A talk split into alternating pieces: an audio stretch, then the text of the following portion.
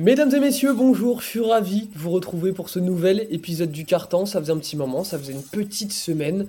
Euh, nos, amis les, chroniqueurs qui sont devant vous ont eu le temps de souffler, ont eu le temps de se régaler parce que je peux vous le dire, depuis la semaine dernière, il s'est passé quelques petits trucs sympas en NBA, on va en parler.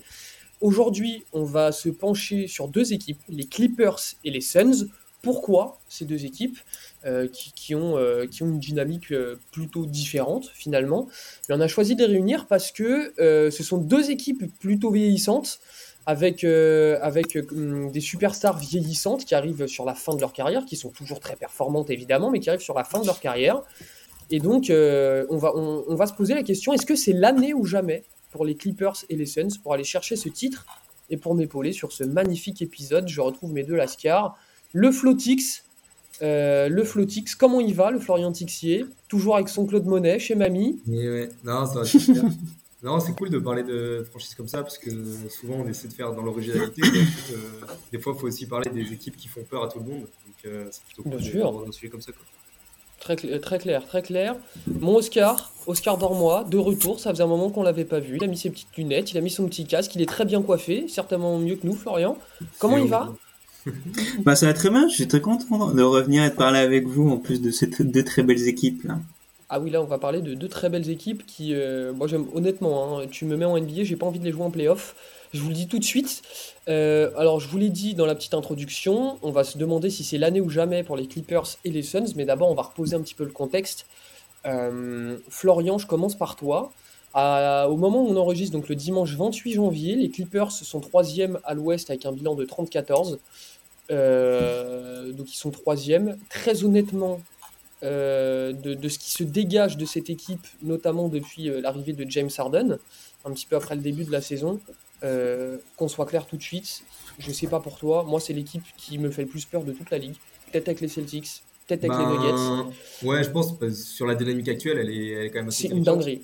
Et d'autant plus qu'en en fait là on enregistre le 28 janvier et euh, on sort d'un match entre les Clippers et les Celtics qui pouvait ressembler à une potentielle finale NBA. Il n'y a pas eu match. C'est-à-dire que le match a, a été terminé au milieu de... Au TD Garden. Hein. même même l'écart de 20 points, 20 points d'écart à la fin du match, il est même pas représentatif à quel point les Clippers ont roulé sur les Celtics. Euh, les, les, les, Clippers, euh, depuis l'arrivée de James Harden, il y a eu un temps de rodage de 5-6 matchs et en fait depuis ça fait depuis début décembre, c'est une machine de guerre qui est complètement hallucinante. Euh, en fait, les chiffres, ils sont quand même assez, assez impressionnants. Ils, sont, ils, ont la cinquième, ils ont le cinquième offensive rating de la ligue. Ils ont le dixième defensive rating de la ligue. Donc, être top 10 dans les deux, c'est quand même assez impressionnant. Mais en fait, euh, le truc, c'est que sur les deux premiers mois, ils étaient pires que ça. C'est-à-dire que si tu prends un span de, des 20 derniers matchs, ils sont euh, deuxième et quatrième défense. Quoi. Donc, c'est complètement fou.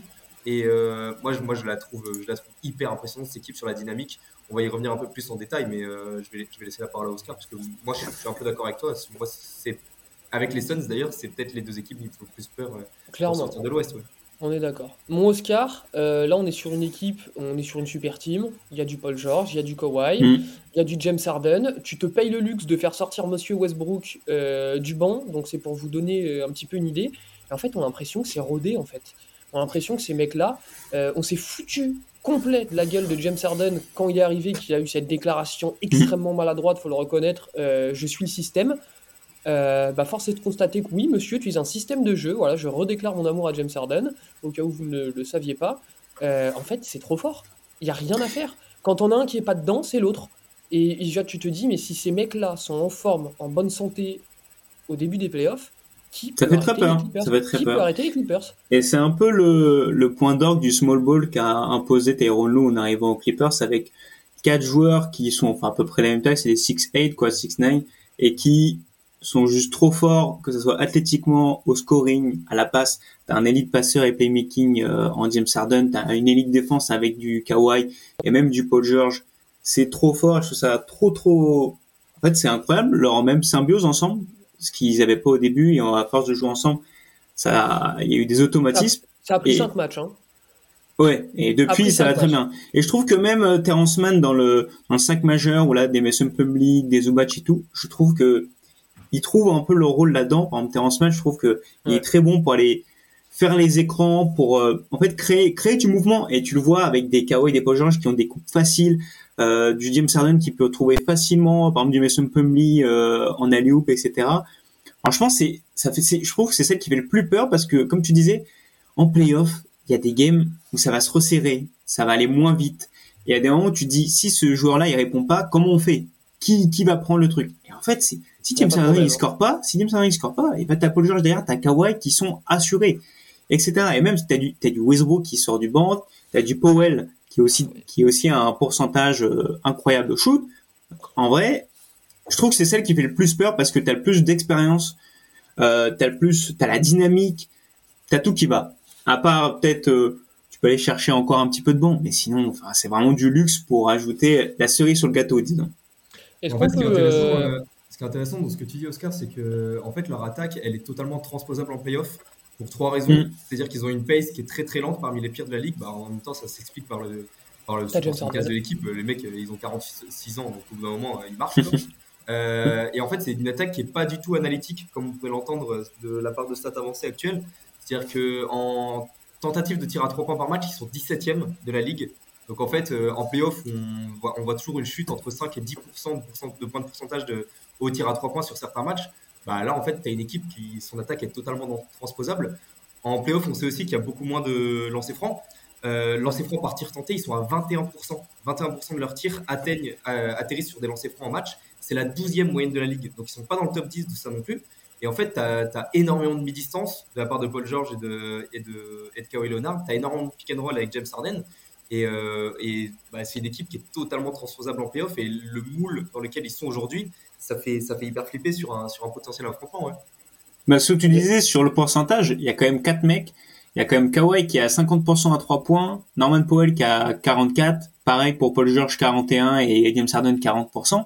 C'est des chiffres mais énormes. Mm. Que 4 mecs de ton 5 majeur soient des ball handlers élites et qui en plus shootent aussi bien, ça fait vraiment peur sur des équipes, euh, même tu, même des, même des Nuggets, même des, voilà, les premiers, les Wolves, et trucs comme ça, ça fait très peur de jouer ces quatre mecs ensemble. Et ils comptent pas que sur ça, parce que en fait, quand tu regardes la, meilleure, attaque de la ligue, c'est les Pacers. Les Pacers, ils jouent en fer à cheval avec Tyrese Halliburton qui balance partout. La deuxième, c'est les Milwaukee Bucks qui jouent autour d'un pick and roll Lillard Yanis. Troisième, c'est les Celtics. Quatrième, c'est les Thunder, c'est le Thunder qui ont tous les deux des adresses à trois points monumentales. En fait, les Clippers, c'est l'équipe la plus solide offensivement quand tu regardes euh, au niveau des stats avancées, quoi. Je suis plutôt d'accord avec ça. Euh, pour avoir vécu les Rockets de 2018-2019 euh, et la chute d'adresse à 3 points, bah je ne peux qu'acquiescer. je ne peux qu'acquiescer. Euh, mais oui, en effet, c'est très intéressant ce que, ce que vous venez de dire. par contre, je vais être obligé de vous poser cette question, les mecs. Qu'est-ce qu'on fait si les Clippers arrivent en playoff, pas en forme? Parce que on peut se le dire, ça fait quelques années, en vrai, depuis l'arrivée de Paul George et Kawhi, il y a 4-5 ans maintenant? Ouais, c'est ça, il y a 4, saisons à peu mhm. près. Euh, bah à chaque fois on dit ces mecs-là en playoff ils vont être injouables. Et puis ces mecs-là en playoff ils arrivent mais ils jouent pas. complètement cramés ils jouent pas. Et, là pour l'instant la gueule du projet Clippers c'est plutôt non mais Kawhi, est rassurant parce que il joue beaucoup plus tu le vois. Euh, tu vois que globalement en fait les starters jouent. Et alors ça peut être bête à dire mais euh, avec les Clippers bon ça fait plusieurs saisons on se dit bon lui il a raté 30 matchs lui il a raté 25 matchs et tout Là, ils jouent tous, et peut-être que le fait de pouvoir compter sur d'autres mecs pour gérer la balle, pouvoir passer, pour faire un, pour gérer le scoring un soir, etc. Bah, je pense que aussi ça va leur décharger même physiquement. Et, euh, et ouais, il faut qu'il reste au complet. Et on sait aussi, même si tu aimes bien James Harden, on sait qu'il a des off night en playoff, à des moments où ça va pas, où ça rentre plus. Ouais, mais là, bah, là, il joue. Il, là, il peut compter. Kawhi, il joue à côté C'est pour ça, il peut compter sur d'autres mecs. C'est plus et Kawhi, numéro 1, j'ai même envie de te dire, c'est plutôt rassurant que James Harden ne soit plus du tout l'option offensive numéro 1. Mais c'est pour ça. C'est tant mieux. Là, coup, j'ai envie de dire que moi, ça m'inquiète pas du tout de, que, que, que, James Harden soit dans cette équipe parce qu'effectivement. Ah, mais non, mais au contraire, c'est ce que je dis. C'est que en étant dans cette équipe, en fait, il peut aussi se reposer sur notre mec et on sait qu'il peut avoir des moments euh, difficiles. Et que on sait euh, ce que ça donne à un Kawhi en playoff quand à un moment il est concentré et que tu vas voir qu'il va mettre tous ces petits mid tous ces ces petits sauts là tout droit où il y a juste sa main qui bouge. C'est, ça fait peur en ce cas-là, mais oui, c'est vrai que moi je trouve qu'on peut être optimiste sur le fait qu'il soit en, en, bonne santé en playoff, j'ai l'impression. Flo, euh, je te donne le mot de la fin sur les Clippers. Euh, est-ce que tu crois au fait que ces mecs-là euh, vont arriver à 100% en playoff? Ouais, moi je suis beaucoup moins inquiet parce qu'en fait, euh, Tyrone Lou, il a réussi à changer de paradigme, notamment avec l'arrivée de James Harden. Il a réussi à changer le paradigme offensif de cette équipe. Euh, il a compris qu'il fallait enlever la création des mains de la part de ses ailiers. Et en fait, il les utilise, ces deux ailiers, il les utilise comme euh, des finisseurs connecteurs et ça leur va si bien. Euh, Paul George, en fait, aujourd'hui, tu as, toujours eu envie de lui donner la balle parce qu'il est trop smooth. Mais là, Paul George, il est à 15% d'assist percentage parce que c'est tout petit en fait, 15% d'assist percentage parce que Harden, il est pur le jeu de cette équipe. Mais par contre, Paul George, il tombe à 9% de turnover percentage, c'est la petite moyenne en carrière. et Kawhi, bah, Kawhi, en fait, au lieu d'être le créateur de cette équipe, c'est devenu le finisseur ultime. Il y a 109 de true shooting plus, c'est monstrueux. Et en fait, je trouve que même les role-players, euh, Tyrone Lue, l'utilisent hyper bien. Terence Mann, on a arrêté de vouloir en faire un meneur de jeu. Il est utilisé comme finisseur, poseur d'écran, notamment sur un tir à trois qui est assez exceptionnel en début de saison. Russell Westbrook, il a 24% d'usage. C'est le plus, c'est la plus petite moyenne en carrière. Euh, il est utilisé un peu à la façon de Bruce Brown en poseur d'écran, euh, joueur sur short fall. Il joue poste 5 en fait, Russell Westbrook, et en fait, ça lui va si bien. Les torts sont partagés entre tous. Et je trouve que bah, pour te projeter en playoff, euh, c'est hyper intéressant. Il faudra voir un peu. Euh, il y a une rotation au poste 5 à revoir, il y a trois pivots. Bones Island et PJ Tucker sont pas utilisés. Est-ce qu'ils vont aller chercher quelqu'un Franchement, hein, tout, tout. Je sais pas du tout. Je sais pas du tout. Mais tu vois, PJ Tucker, lui, il aura une sacrée gueule à ne pas jouer de la saison. Arriver en playoff, sais, un mec qui a un petit pépin physique. PJ Tucker va te gratter 15 minutes sur un match de playoff et va te le faire gagner parce que c'est un salopard fini. Et, en fait, ils vont dire Ah bah tiens, si, on remettait Pigeon la rotation pour finir les playoffs, tiens. Tu vois, il a, PJ Tucker a une tête à, faire un truc comme ça. Les mecs, euh, on va se pencher un peu sur les Suns. Euh, maintenant, on n'est pas du tout, mais alors pas du tout sur la même dynamique que, les Clippers. Attention, ça reste très correct les Suns. Hein. Mais j'ai presque envie de vous dire, Florian, euh, je te, pose la question. au vu de l'équipe, au vu des attentes qu'on avait au début de saison, moi je me souviens au début de la saison, avant que la saison démarre, j'étais le premier à dire, mais gros, les Suns, personne ne peut battre ces mecs. Les Suns, ils vont finir à 65 wins. Ça va être injouable. Et en fait, aujourd'hui, ils sont en 26-19, 6e à l'ouest, à deux défaites de la 10e place, parce qu'on sait que ça peut aller très, très, très, très, très vite actuellement dans la conférence ouest. C'est pas catastrophique, mais il y a eu des passages où tu te dis, putain, qu'est-ce que font les Suns? Mais cette équipe, elle est impossible à analyser. C'est. Là, le dernier match qu'ils ont fait, ils ont réussi à perdre contre euh, les, euh, les magnifiques Pacers sans Tyrese Liberton en fait, elle est impossible à analyser euh, parce que euh, tu vois, même quand tu regardes les chiffres, quand tu as envie de regarder comment ça se passe sur des stats avancées, c'est impossible parce que c'est la 9 meilleure attaque de la ligue, c'est la 16e pire défense. Enfin, ils sont dans la moyenne, quoi. Mais ça veut rien dire parce que cette équipe, elle a tellement changé de tête en fonction de la saison. Bradley Bill, il a joué 10 matchs. Kevin Durant, il a été blessé. Euh, David Booker, vient de revenir. En fait, c'est une équipe de flash, mais les flashs sont juste monstrueux. C'est pour ça qu'on les a mis avec les Clippers. Parce qu'il y a toujours plein de doutes. Et si ces mecs-là sont en forme et qu'ils ont réussi à jouer 30 matchs, mais qui va pouvoir les jouer les, yeux dans les yeux? Et en fait, quand tu regardes là depuis 10-15 matchs, il y en a une dizaine qui passent avec l'effectif au complet. Bah, ils ont le troisième meilleur offensive rating derrière les Clippers et le Jazz euh, qui ont décidé d'être euh, les. Ah bah, ça, de toute façon, les Suns, honnêtement, a pas de souci pour leur offensive rating. Hein. Après, tu vois, la, la, défense, elle est toujours problématique par contre, surtout qu'en fait, ils ont une pace qui est très très lente. Euh, donc normalement, ils devraient pouvoir contrôler ça un peu mieux, mais cette équipe-là, elle est impossible à analyser, mais les flashs que tu vois sur certains matchs te, te, te, laissent mais et puis, dis, mais c'est impossible à jouer cette équipe. Et puis tu peux te dire, bah euh, oui, d'accord, des, des, des, fois ils font des trucs un peu chelous, c'est dur à analyser, mais au bout d'un moment, des fois pour gagner des matchs, euh, t'as tellement de talent. T'as tellement Enfin, genre au bout d'un moment, enfin, si c'est pas KD, c'est Booker. Si c'est pas Booker, ce sera Bradley Bill. Si c'est pas Bradley Bill, ça sera KD. Enfin, gros, c'est infernal. C'est infernal. Oscar, un petit mot sur les scènes. Bah, comme tu as dit, c'est des flashs. Et moi, ce que j'ai peur, c'est que ça reste des flashs. Ou des moments de. Euh, d'un coup, tu as des matchs où il y en a un qui prend feu. Hein. Quand tu vois que Booker perd alors qu'il met 62 points, euh, tu dis quand même que défensivement. C'est même pas la meilleure perte de la nuit d'ailleurs. Voilà. Que défensivement, il y a un. Moi, je trouve que ça fait un peu peur parce que dans le 5 majeur, tu peux te faire scorer dessus par Devin Booker qui a une Durant, Bradley Bill les machins. Et t'as Grayson Allen qui est le, meilleur joueur, euh, joueur la, de la ligue. C'est le meilleur joueur de la ligue. Le meilleur joueur de la ligue, de la ligue à 49%, ce qui est énorme. Il va nous faire 50-50-90 notre ami là. Ouais. Et lui, tant mieux, il répond présent, il apporte de très bonnes minutes et il est très bon à côté de, de ces stars-là. Mais je pense que s'ils veulent euh, que en playoff ça se passe bien, il faut que Bill commence à jouer, qu'il commence à faire son rythme, qui voit comment ça marche avec Kevin Durant et avec Booker, euh, que en fait ça prenne. Et ce que j'ai un peu peur, c'est que ça fasse un peu comme Durant à OKC, de chacun fait une comment s'appelle une action offensive de vas-y c'est à toi d'attaquer Booker, vas-y c'est à toi d'attaquer Durant, machin truc, et que si il n'arrive pas à faire des efforts défensivement, en défense ça va se voir pour le coup. Je pense parce que tu peux pas euh, arriver en playoff avec euh, en étant 16e euh, défensive rating et te dire on vise quelque chose. En tout cas, ça c'est mon avis. Flo, vas-y termine Oscar.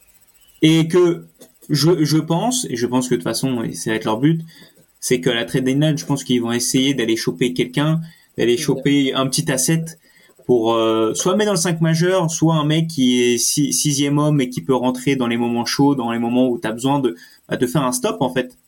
Et donc euh, ça, sera, ça sera à voir qui peuvent euh, dégager un peu de leur banc, ou alors d'aller chercher, j'en sais rien.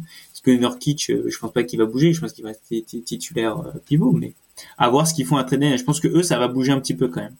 J'allais justement y venir. Euh, Flo, les, les, les Suns, c'est clairement l'équipe une des équipes qui, a une tête à, vraiment bouger à la trade deadline, d'aller chercher. Euh, des fois, ça tient à rien hein, d'aller chercher ce petit truc en plus qui leur manque peut-être pour passer un cap. Alors, il y a quelques rumeurs, ça parle de l'autre enflure euh, des Hornets, là. L'autre, euh, l'autre salaud, il n'y a pas d'autre mot. voilà, c'est. Surtout que ça les aiderait pas, donc je vois pas l'intérêt. Mais... Moi, je vois pas l'intérêt non plus, très honnêtement. bon, après. non, mais un, un, Bruce Brown, par exemple, un truc dans le genre, est-ce que c'est parce qu'il va t'aider je, je, je, sais pas ce qu'en pense Flo, mais euh, mais il y a déjà des petits ajustements à faire. Trop cher. Le problème, des Suns, c'est qu'ils n'ont pas, les, ils ont pas les contrats pour aller chercher des joueurs. Euh, ils sont à poil. Euh, ah oui, même, même, ni, ni, même les pics. Hein. Bah, ils n'ont rien. Bruce Brown, il, il, prend 20 millions la saison, donc tu peux pas aller le chercher pour rien. Quoi.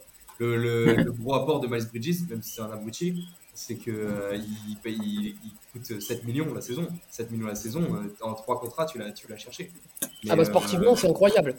Bah, les deux problèmes majeurs des Suns, c'est leur défense et leur profondeur. Aujourd'hui, ils sont obligés de faire jouer euh, Keita, Badis Diop et euh, Bol Bol euh, sur des séquences. Ça n'a aucun sens. Pour un statut de contender, ça n'a aucun sens. Surtout quand oui, mais si Bol Bol s'entraîne mieux, il sera même. Euh, Keita, Badis Diop, défensivement, c'est pas mal. Moi, je l'ai vu aux Spurs. Tu peux pas le faire jouer plus de 5 minutes par match tellement il est inefficace en attaque. Donc en fait, ça n'a aucun sens. En tout cas, dans cette, dans cette attaque-là, c'est très difficile de. Euh, ouais, en fait, pour une équipe qui est contender, un joueur qui n'est bon que d'un côté du terrain ne peut pas jouer. On l'a vu notamment euh, l'an dernier avec Jared Vanderbilt en, en playoff avec les Lakers. Au bout d'un moment, tu tapes un plafond assez haut à partir d'une finale de conférence. Quoi. Mais euh, en fait, c'est dommage parce que as, là, tu as quand même deux saisons monumentales de Devin Booker et Kevin Durant. Devin Booker, moi, je suis complètement abasourdi par ce qu'il produit. Et ne pas, lui, ne pas réussir à lui mettre une équipe qui, qui n'est haute qu'une équipe de flash, parce que là, euh, la, constance et la régularité qu'il affiche, euh, c'est pas des flashs, mais ce qu'il fait. ah non, lui, c'est très, très fort. Tu vois, David Booker, je regardais, il a un scoring qui est monumental. Il a 106 de true shooting plus. Il a 39% à 3 points. David Booker, on a toujours dit, ouais, c'est un shooter et tout. C'est pas si vrai. Il a jamais été tellement bon au, euh, au tir à 3 points. 39% cette année, c'est monstrueux.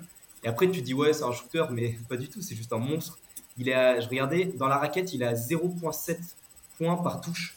0.7 pour un arrière, c'est n'importe quoi. Et au poste, quand il joue au poste, il a 1,2 points par touche. C'est il est top 10 en drive par match. Il est top 3 en pull-up. C'est n'importe quoi. Et t'as le coach qui lui a dit non, mais en fait, tu vas jouer meneur. Il y a des mecs qui étaient sceptiques. Et alors, ce qui est fou, c'est qu'il a perdu 2 points de pourcentage en usage. Donc le mec a moins la balle que l'an dernier. Il a augmenté son assist pourcentage de 7. Il est à 34% d'assist pourcentage en tournant à plus de 28 points par match. C'est beaucoup. Hein. C'est mieux que 3 quarts des meneurs euh, de cette ligue. Hein quand tu finis le 5 majeur avec le meilleur shooter de la ligue, avec Grayson Allen et Youssouf Nurkic, qui, euh, là, je regardais sur 36 minutes, il a presque 5 passes par match, Youssouf Nurkic, donc il est bon. Mais il va falloir aller chercher tous les players très très rapidement pour, euh, que cette équipe soit stabilisée. Quoi. Bah, la question, c'est pourquoi être allé chercher Bradley Bill quand même Peut-être. Bah, en fait, le fit avec Bradley Bill, il peut. Moi, je, je peux l'imaginer. Moi, le fit avec Bradley Bill me dérange pas du tout. Ouais. Moi, ce qui me dérange, c'est d'aller, d'être allé récupérer un contrat à 46 millions alors que tu aurais pu avoir Devin Booker, Kevin Durant, Yusuf Nurkic et Grayson Allen et, et pouvoir mettre de l'argent sur d'autres mecs pour avoir de la profondeur et pour avoir un autre mec dans le 5 que tu peux payer. Tu vas, tu vas la mal Parce que j'avoue que j'ai jamais été un grand fan de Bradley Bill et là, je comprends pas trop leur intérêt d'avoir, d'être, d'avoir sauté sur lui et machin. Et je, je me dis ça peut être handicapant même avec son contrat sur quand même du futur parce que tu disais est-ce que euh, euh, quelle est leur euh, leur chance là Est-ce que c'est pas le- les dernières années, bah, c'est les dernières années de Kevin Durant? Et à côté de ça t'as un Ouais. qu'un Bradley Bill qui va te coûter euh, 46 millions, 50 millions sur plusieurs années. Donc ça se demandait. euh, J'ai- j'ai- moi, j'ai envie de laisser le bénéfice du doute à notre ami Bradley Bill, euh, parce que l'échantillon est beaucoup trop faible. Pour l'instant, il y a eu certains beaucoup matchs où euh, Il y a eu certains matchs où c'est Bradley Bill le, qui, le trio qui te fait. est complètement lunaire.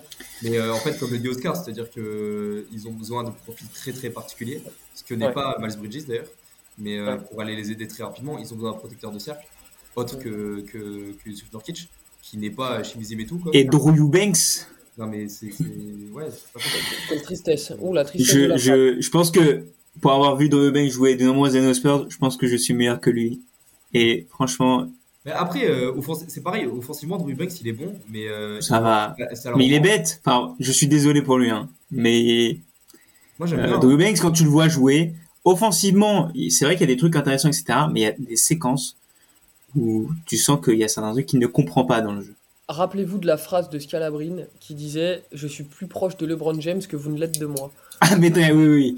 Oh, mais c'est complètement vrai. Mais très, Non, mais quand je dis, que- je dis que je suis meilleur, c'est c'est un C'est pléonasme. complètement vrai. Non, mais je rigole, Ah, mais je rigole. de- Euh, en fait, dans une rotation de playoff, euh, dans leur, sur leur banc, là, il n'y a que Okogi et, et Gordon quoi, qui peuvent jouer. C'est tout.